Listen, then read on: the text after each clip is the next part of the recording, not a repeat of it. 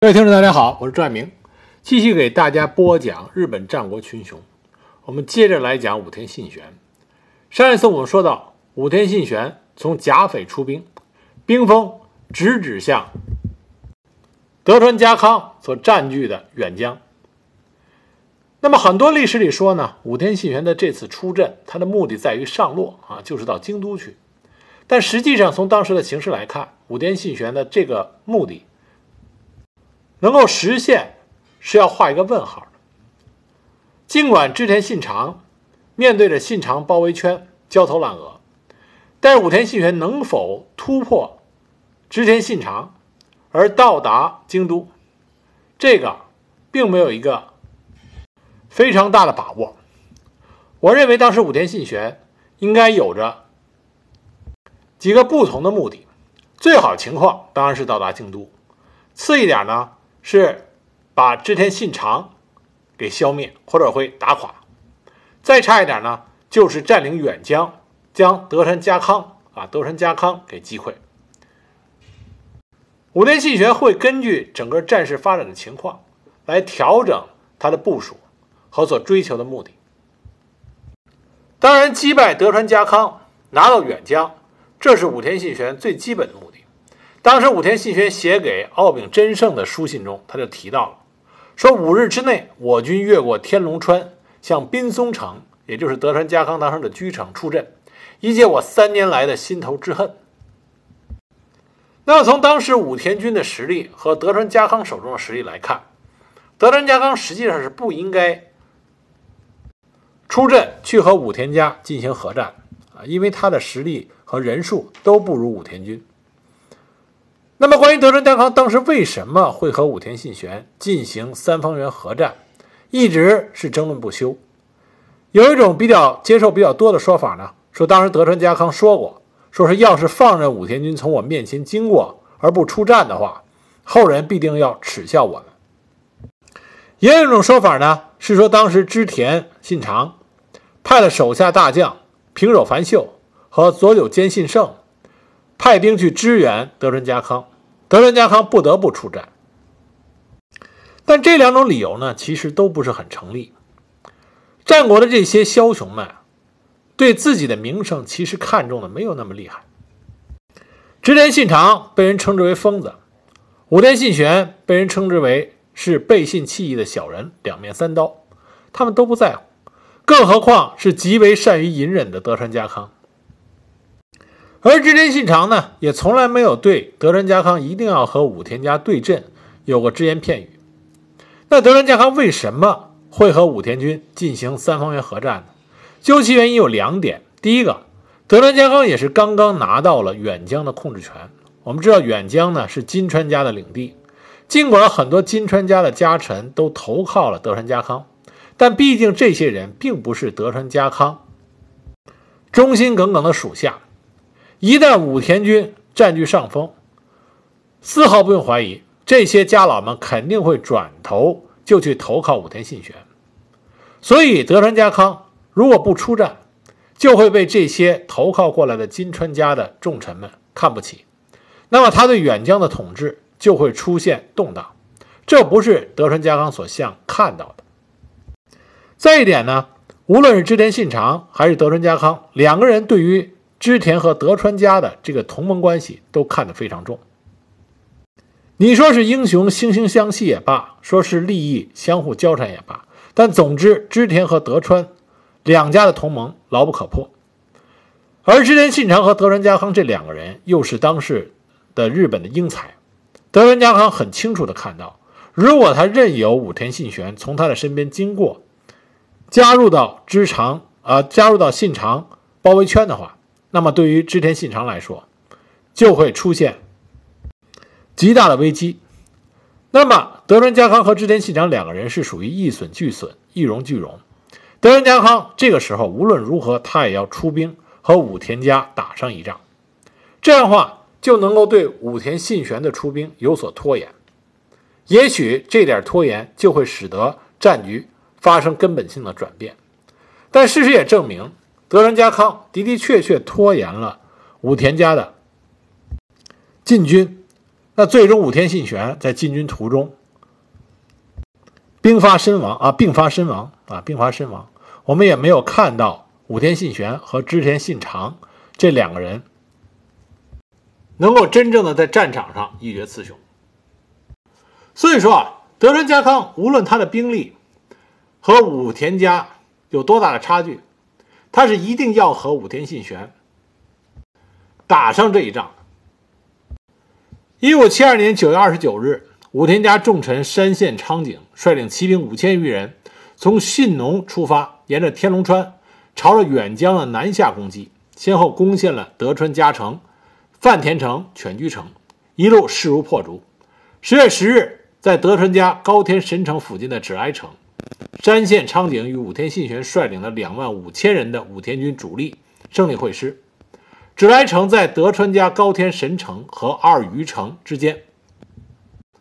啊，二余城、高天神城呢是边防要地，一旦失守，武田军就可以从骏河频繁地向远江用兵了。二余城呢扼守着天龙川的渡口，距离滨松城二十公里，是滨松城的咽喉所在。此城一失，武田军就能一马平川的直接杀到滨松城。这个时候，德川家康已经是举全国之兵八千多人。从三河国的冈崎城火速的进驻远江国的滨松城，严防死守。十月十三日，德川家康为了查明武田军的进攻动向，派出了大久保忠士、本多忠胜、内藤信长等将军，领兵三千人去高天神城附近侦察敌情。结果碰到了武田军的前卫部队，德川军寡不敌众，仓皇逃窜，而武田军渐渐地追了上来，情况十分危急。这个时候，德川家的猛将本多忠胜率领两百人从反方向突行的啊，突然的强行插入武田军，将武田军的前部给破退了。这样，德川军的这个小分队才能大半逃脱。后来听到战报的时候，武田信玄也对本多忠胜的武勇赞叹不已。十月中旬，武田信玄率兵三万北上，将仅仅有一千守军的二羽城团团包围。信玄新修了沟渠，使天龙川水绕过了二羽城，就断了城中的水源。守城的德川家的家将守城将近两个月，没有等到一个援军，最后迫不得已，在十二月十九日开城投降。十月二十二日，武田军南下，兵至滨松城。武田军这个时候三万大军，德川家康只有八千。就算他加上织田家派来的援兵，所有坚信胜和平手繁秀，这个援军也只有三千，也不过是一万一千人。想要防守住滨松城，德川家康这会儿只能是固守。可是没想到武田信玄用兵如神，他走到离滨松城不到十公里的时候，突然调转，引军西进，要绕开滨松城，直扑德川家的老巢三河。那么三河是德川家，无论是将领还是普通士兵，父母、老婆、孩子、家眷都在三河。那么德川家康没有办法，只好率领他的八千人，打算从后面直接向武田军掩杀过去。德川家康这个时候想的还是不错的啊，趁着武田家没有防备，趁着武田军没有防备，从后边掩杀。结果，德川家康率领他的部队赶到三方原的时候，结果发现武田信玄已经早好早早的就布好了阵型，就等着德川家康率军前来。德川家康呢，也不愧是一代名将，他马上将军队由行军阵型改为作战阵型，应对武田军的进攻。武田军首先向德川军发起了猛攻，先锋就是武田猛将山县昌景。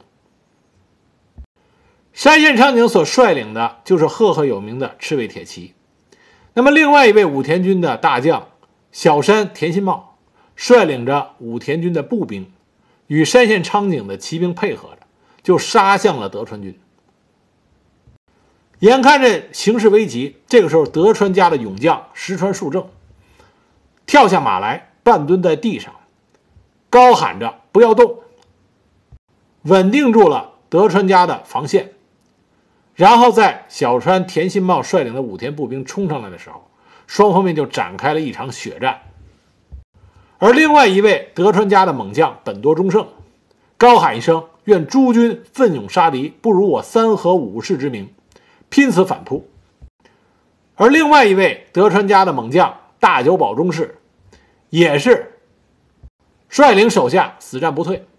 在这几位德川家忠心耿耿家臣的共同努力下，山县昌景和小山田心茂居然逐渐不支，眼看就是败下阵来。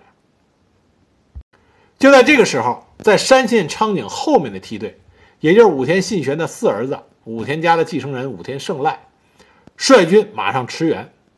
在他的率领下，武田军借助着人数上的优势。挽回了开战初期的劣势，逐渐扩大为战局的优势。德川家的左翼因为损失过大，迅速的崩溃。武田胜赖率领着骑兵就向德川家康的本阵压过去了。本阵压过去了，德川家康一看形势不好，马上撤退。而在德川家军啊，德川家右翼的是织田信长派来的援兵平手范秀。结果平手繁秀来不及撤退，在乱军之中被乱刀砍死。但是即使撤退，德川家的败军在德川家康的指挥下，依然是没有彻底的溃散，并且使用铁炮趁着夜色惊吓了武田军的追击。在顺利将德川家剩余的部队撤进滨松呃滨松城之后，德川家康一看武田的追军追兵杀来。就马上打开城门，召集溃兵，通告自己还活着，然后由刚刚溃逃回来的酒井忠次再次敲响了大太鼓，隆隆的鼓声响彻战场。那追到城下的山县昌景和马场信房，一看滨松城战鼓雷鸣，城门大开，觉得有些反常，就没有敢贸然进城。等到武田信玄率领大军抵达城下以后，城门早已关闭。三方原一战，德川家损失惨重。据史料记载，武田信玄进行了首级验收，啊，砍下来的脑袋数数，一共是德川家康军一千多枚首级。所以三方原合战是公认的，武田信玄大败了德川家康。有一个流传的说法说，当时德川家康在三方原合战战败以后，吓得是大小便失禁。啊用的史料里说叫脱粪，然后说回到滨松城以后，命画师画下自己战败的画像，以警醒自己将来不再出现类似的情景。但这个呢，在日本的史学界认为是后世编造的，因为在当时乃至后来的史料之中都没有相关的记载。啊，那幅画包括有一幅画是显示出德川家康惊慌失措的样子，那幅画呢也据说是后世仿造。织田家的援军平手繁秀战死，另外一个援军呢，佐久兼信胜因为失去斗志没有参战。虽然后来信长没有惩罚他，但是后来呢，在一五八零年啊八月秋后算账，被织田信长问罪。三方原合战取得胜利之后，武田信玄就继续向三河进发。一五七三年一月十一日。他对野田城进行了攻击。这个时候，我们可以想象一下德川家康的心境，啊，出去打打不过，只能眼睁睁地看着武田信玄杀进了三河，他的大本营。但老天爷眷恋的还是德川家康啊，天降大任于德川家康。这是武田信玄一生中最后一次攻城战。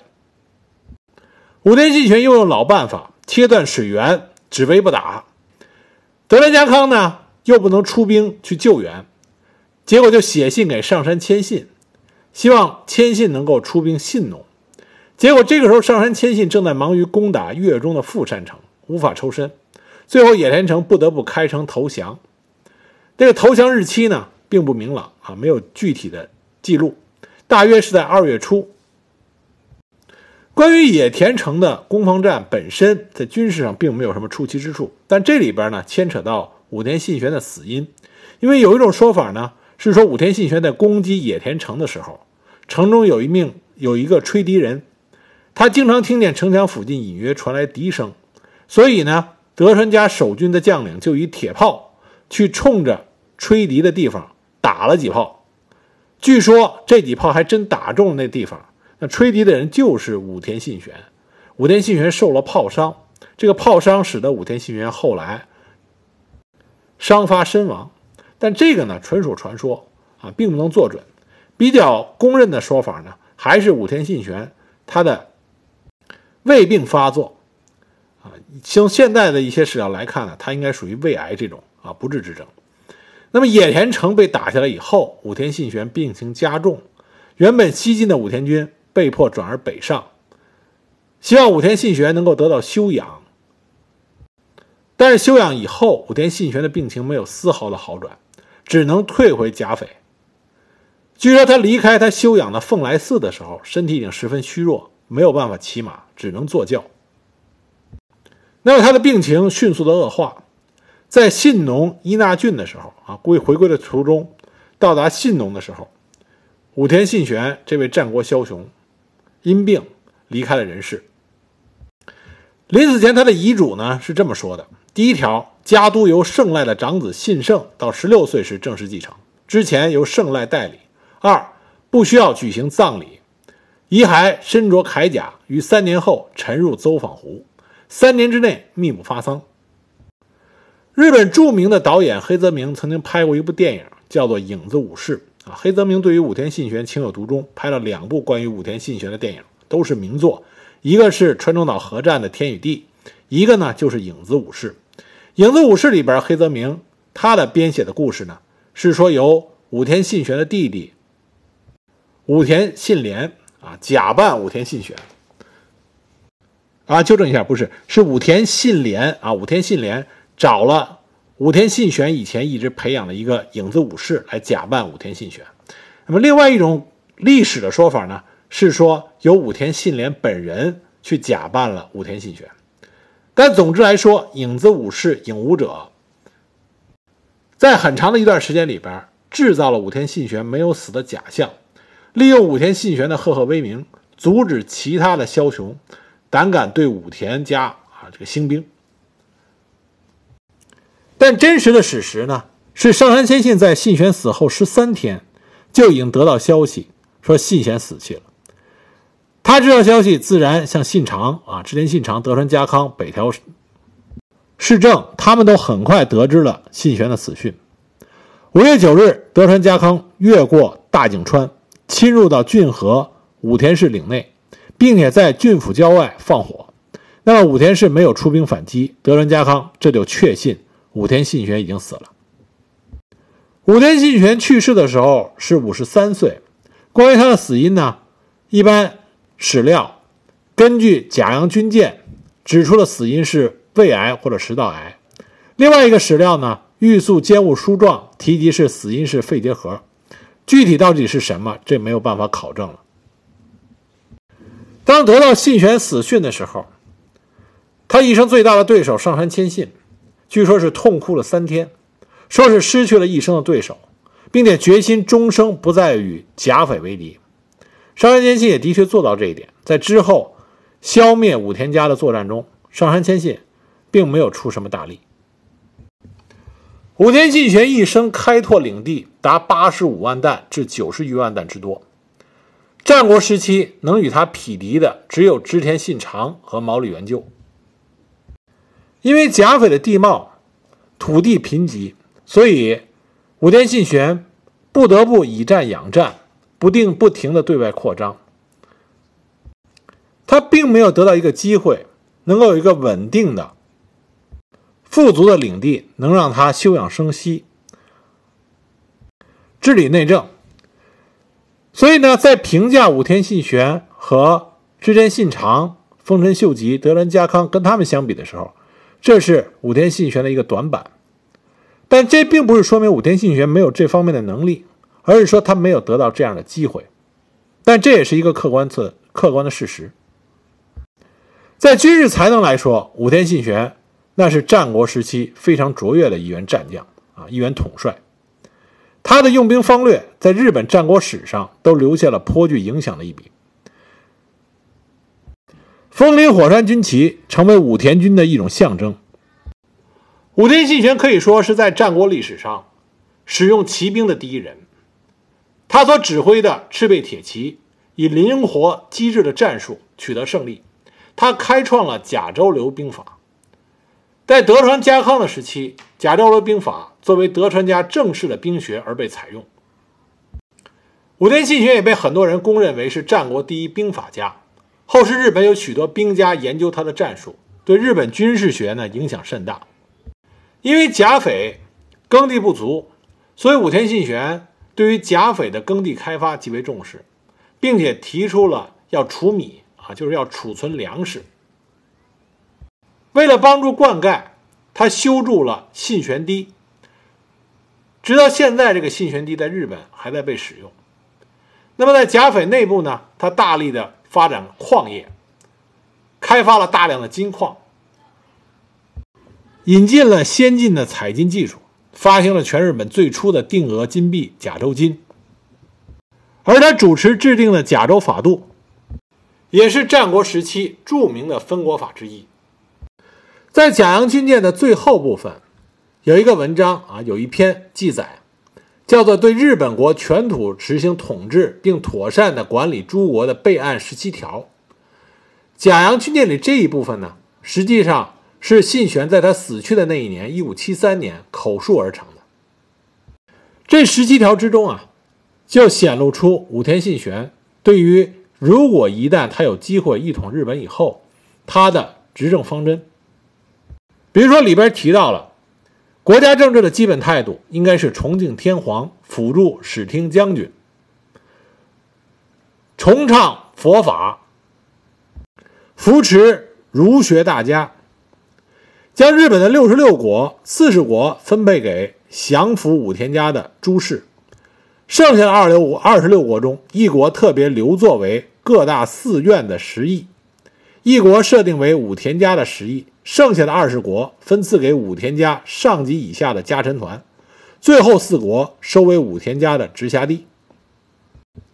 武田信玄建议京都永远是天皇居住之地，那么在京都附近的秋野山，在那里筑城，由忠心于天皇的重臣轮流负责守卫京都。在这十七条的最后十六、十七条啊，武田信玄专门谈到了。关于织田信长、德川家康，还有北条氏政，我们可以看出来，武田信玄已经清楚认识到，一旦和德川家康翻脸以后，必然就会跟织田信长为敌。那个时候，他和信长的盟约自然会被撕毁。但是他留下了这样一句话：“他说，即使我在中途天命已尽而死，世人必定会说，如信玄在世，必取天下。”这是无上的荣耀，而对于北条家，他只说了很简单的一句：说只要信玄夺下京都，北条氏政自会服从于我之下。这两句话，武田信玄傲视天下的枭雄之姿跃然纸上。直到今天，关于武田信玄的事迹和传说，都在日本广为流传。那我们在讲完武田信玄这位战国枭雄之后，下一集呢，开始我给大家讲一讲武天家下面的这些名臣名将。